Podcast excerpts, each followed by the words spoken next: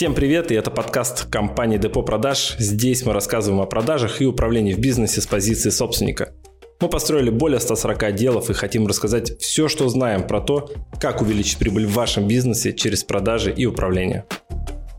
Там, не знаю, хочу купить надувную лодку, надувную женщину, то есть, ну, да. Все, и используем принцип «рассказал, показал, дал попробовать» как бы зачем нам сотрудник, который не может за три дня выучить, например, как работать с CRM-системой и скрипт наизусть? И это просто бомбезная, понимаешь, техника, которую ну, надо уметь использовать. Слушайте наши подкасты, пока едете на работу. Это поможет вам войти в нормальный рабочий ритм.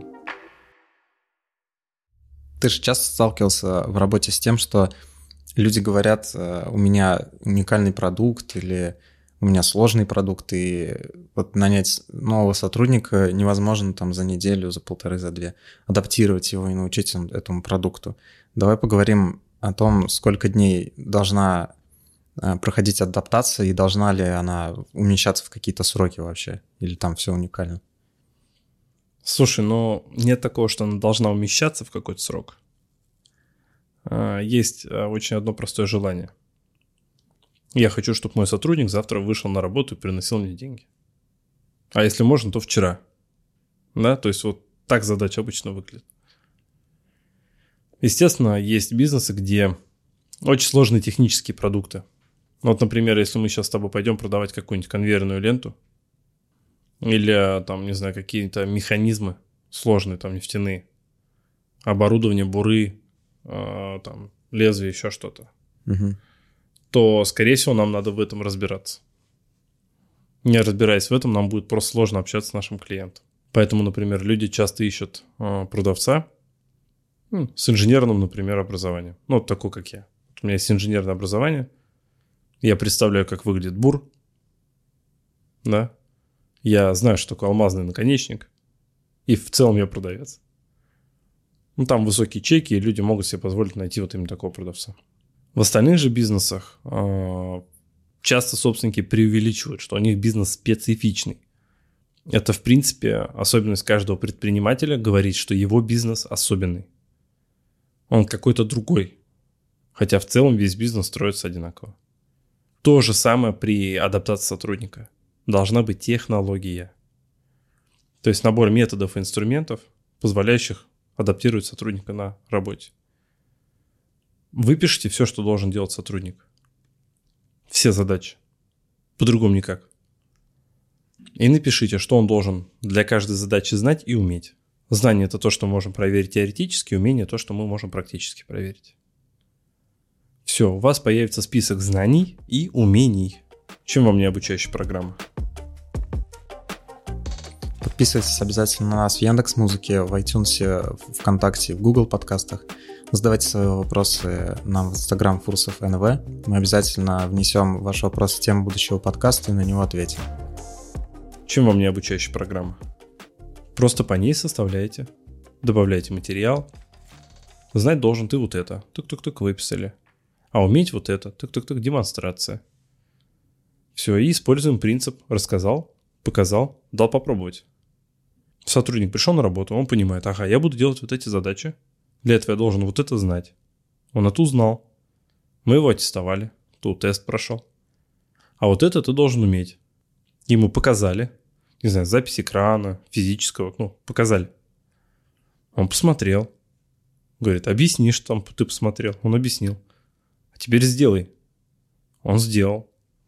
Все, у тебя на выходе человек, который знает и умеет делать то, что нужно в рамках его должностной инструкции.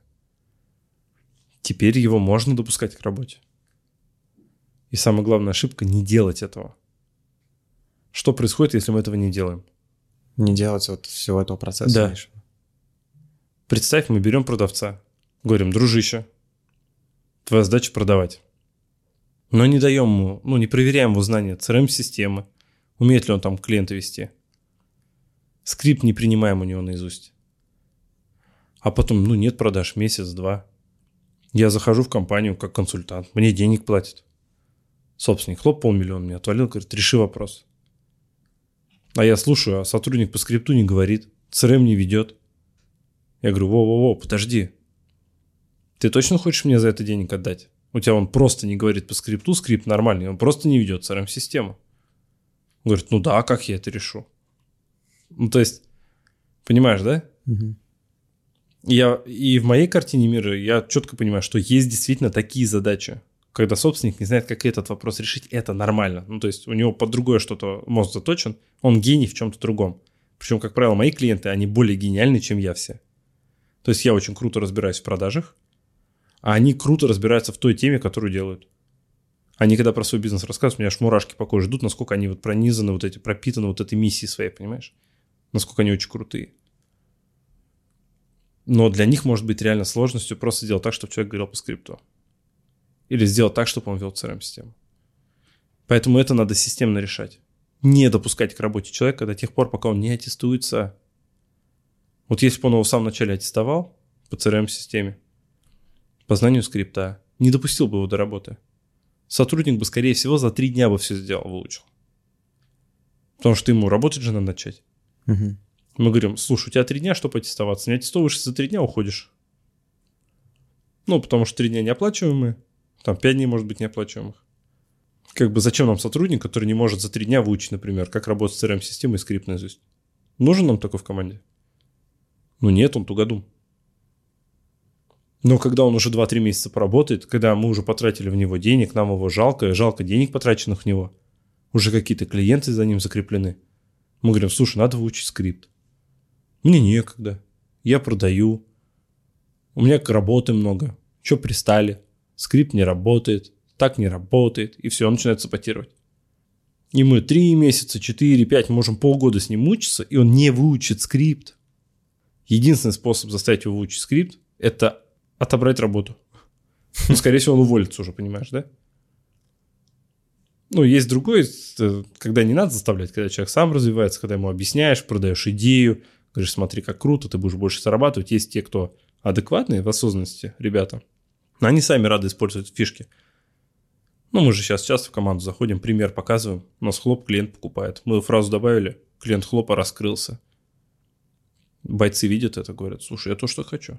Я тоже хочу, чтобы клиент со мной общался приятно, мило, понимаешь? А как, что, какая фраза? Вот это, да, я ее запомню. Но даже при этом всем тяжело весь скрипт заставить выучить. В начале. Нанял, аттестовал, допустил до работы. Никак иначе. Все, иначе сам расслабляешь свою команду и потом, ну, как бы, понимаешь, отсутствие результата в бизнесе – это всегда как бы заслуга собственника. Потому что он допустил отсутствие результата. Он допустил этих сотрудников, он допустил их незнание и прочее. Он думает, что важны технические знания, а на самом деле важны, например, продажи. Ну, для продавца. Я, например, когда продавал юридические услуги, я же не был юристом. Не был. Но я продавал в 4-5 раз больше, чем любой другой юрист на тот же входящий трафик. Почему? Потому что юрист лечит, объясняет, умничает, сложные слова использует. Я ничего это не использую, потому что я их не знаю. Я просто продаю. То есть легче поднатаскать продавца по юридическим вопросам немного, чем юриста научить продавать. Сто процентов. Во всех э, юридических компаниях, которые я веду, продает продавец. Не юрист. Я юристу не даю продавать. Ну, юрист это мы подразумеваем такого спе- специалиста, как бухгалтер, тот тоже может быть, наверное, Да. кто-то такой вот. Бухгалтер, кстати, неплохо может продавать. Наоборот. Там чуть по-другому, потому что бухгалтер может действительно объяснить, как будет вести счета и прочее, и ты по экспертности определяешь. Мгм. Да-да, нет-нет. Вот. С юристами там главное продать идею, что дело будет, ну, пройдет гладко. Давай сделаем небольшую оговорку. Вот ты несколько раз сказал выучить скрипт и выучить скрипт наизусть, чтобы слушатели не пугались, потому что есть же, ну, такой стереотип, что скрипт — это вот полотно текста, которое надо учить наизусть. Вот, ну, раскрой, что ты имел в виду под тем, что выучить наизусть. Ну, значит, э, когда тебя ночью будет и закидывают тебе какое-то возражение, ты с просони должен дать ответ на это возражение. Если скажут, выяви потребность, ты должен наизусть от зубов, чтобы тебе отскочили вопросы для раскрытия клиента. И где-то это действительно полотно. Ну, то есть есть должности продавцов, где мы прям можем забить в сервис, в программу, где мы будем там скрипты чекать. А Это в основном колл-центры, которые работают, например, на интернет-магазинах. У них есть сервисы, где они действительно там нажимают на кнопочку на текст, и текст выскакивает, они читают, читают, читают, читают. Mm. Там не надо вслушиваться в клиента. Продукт несложный, задачи все одни и те же. Там, не знаю, хочу купить надувную лодку, надувную женщину, то есть, ну, там, примерно все плюс один, один в один.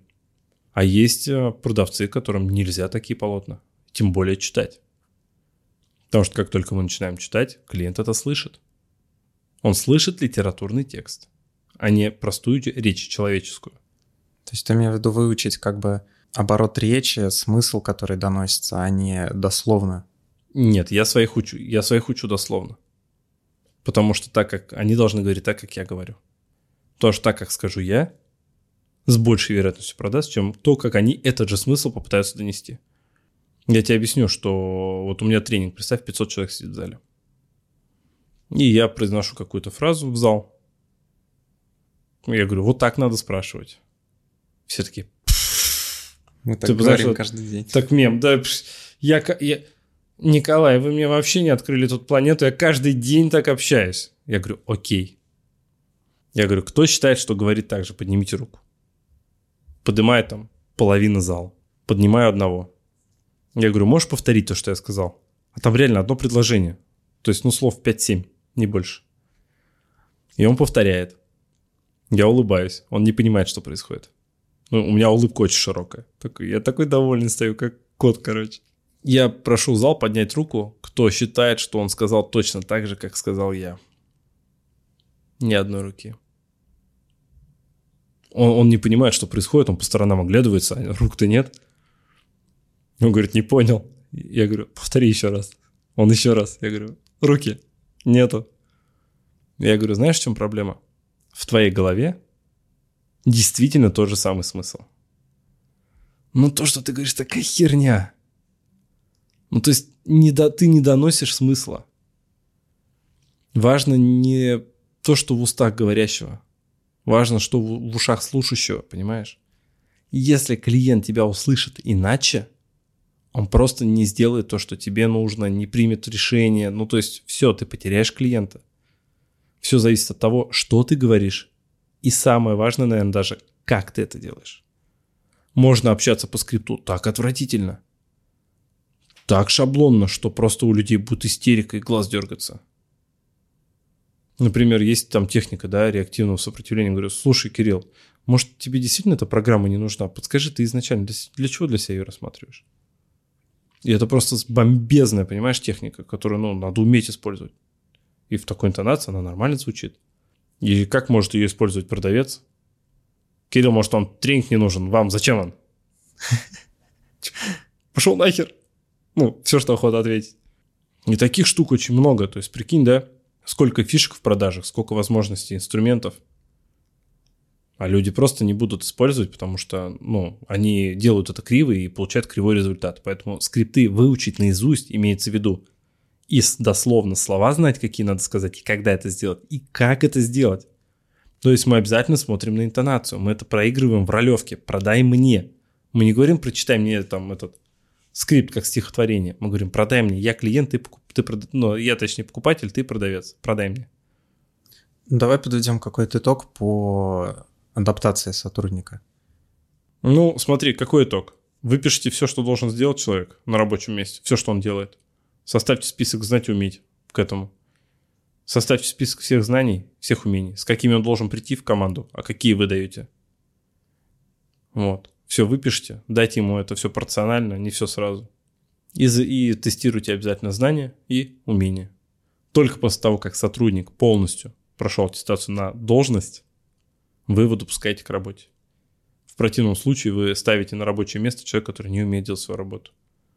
Я думаю, что если бы это был хирург, вы бы как минимум проверили, он умеет э, оперировать или нет. Вообще знаете, он что такое скальпель и как его держать? То же самое должно быть с любой должностью в вашей компании. Продавец, да, докажи, что ты продавать умеешь. Вы же будете деньги тратить в рекламу. Это же ваша недополученная прибыль, если он не продаст. Это потерянный клиент, это оклады – это занятое чье-то рабочее место, потому что этот дебил пока здесь сидит и не продает и не умеет. А другой им управляет, потому что он его туда допустил.